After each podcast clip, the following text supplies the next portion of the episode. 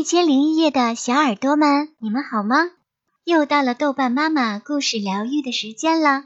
如果想听到更多豆瓣妈妈的疗愈故事，欢迎搜索关注豆瓣的伴儿。今天我们要分享的这个故事叫做《老奶奶和驴子》。从前，在南非大地上住着一个老奶奶，她的孩子都搬到镇上去住了。只剩下他一个人住在乡下的农场里，可是老奶奶从来都不觉得孤独，因为她最喜欢的孩子就是自然。要照顾自然的话，总是有很多事情可以做。老奶奶特别喜欢看见她的自然孩子穿着美丽的花衣裳，所以她整天忙着照顾花园，去种美丽的花。老奶奶最好的朋友和帮手就是一只小棕驴。小棕驴整天拉着车，车上装满浇花的水。每到星期六，老奶奶就骑到小棕驴强壮的背上，身后拉着满车的花儿，一起出发到镇上的市场区。这一天，老奶奶会把驴子特别的装扮一番。给他戴上一顶花朵编织的帽子，还在他的背上披上一块鲜艳的布。一天过去了，所有的花都卖完了。老奶奶用卖花的钱给自己买食物，给小棕驴买燕麦。他们总是有丰盛的食物。很久以来，他们就这样一起工作着，生活着，开心极了。小棕驴爱老奶奶，老奶奶也爱小棕驴。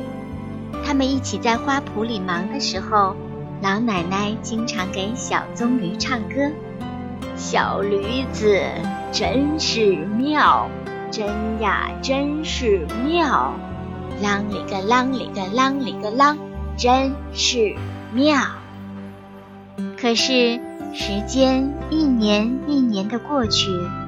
老奶奶越来越老了，老得不能继续在花圃里工作，也不能独自住在乡下了。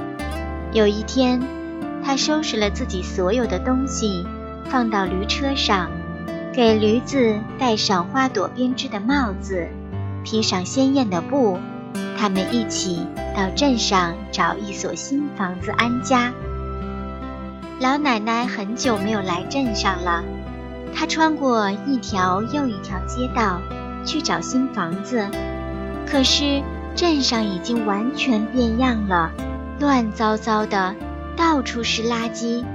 老奶奶难过极了。原来的花园怎么都变成了垃圾场了？人们对自然孩子都做了什么呀？老奶奶叫了起来。他们怎么能给他穿上？这么难看的衣服，老奶奶跌坐在房前的那一堆罐头、瓶子和塑料袋子中间，伤心地哭了起来。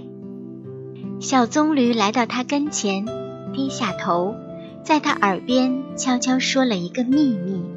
渐渐的，老奶奶的眼泪止住了，一丝微笑爬上她那满是皱纹的脸。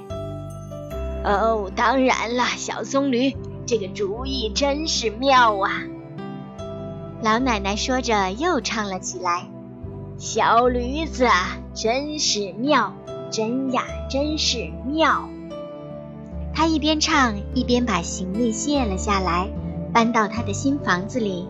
等她喝完茶，驴子也喝过水，吃完燕麦了，她跟驴子一起到街上走。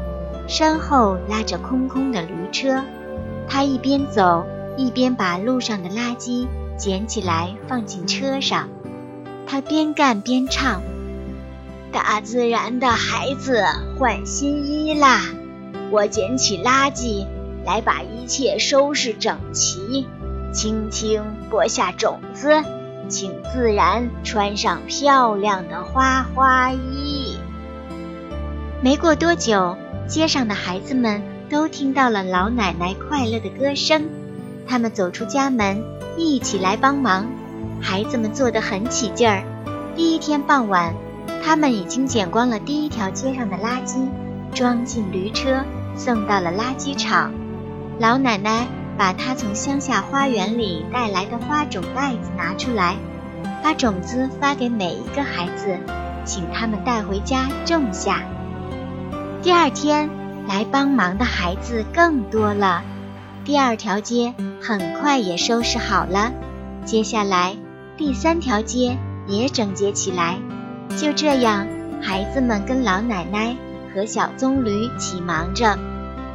镇上所有的街道很快就不再脏乱了，他们还在每一家门前都种上了花，自然孩子很快就穿上了一件新的城市之一，一件美丽的花衣。老奶奶现在可以享受镇上花朵的美丽了，而驴子呢，每天穿过一条又一条街道，把水送到每一个花园。把新的垃圾送走。从那时起，镇上的人学会了把垃圾放进垃圾桶，让小棕驴把它们拉走。每一天，孩子们都会从花园里摘来鲜花，编成花环，装饰到小棕驴的帽子上。如果你来到这个小镇，就会听到人们在唱小棕驴的赞歌，赞美那只。和老奶奶一起给镇子穿上美丽花衣的小棕驴，小棕驴真是妙，真呀真是妙，啷里个啷里个啷里个啷，真是妙。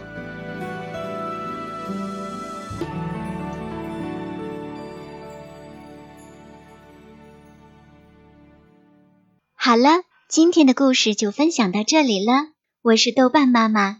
我们下期再见吧，宝贝们，晚安。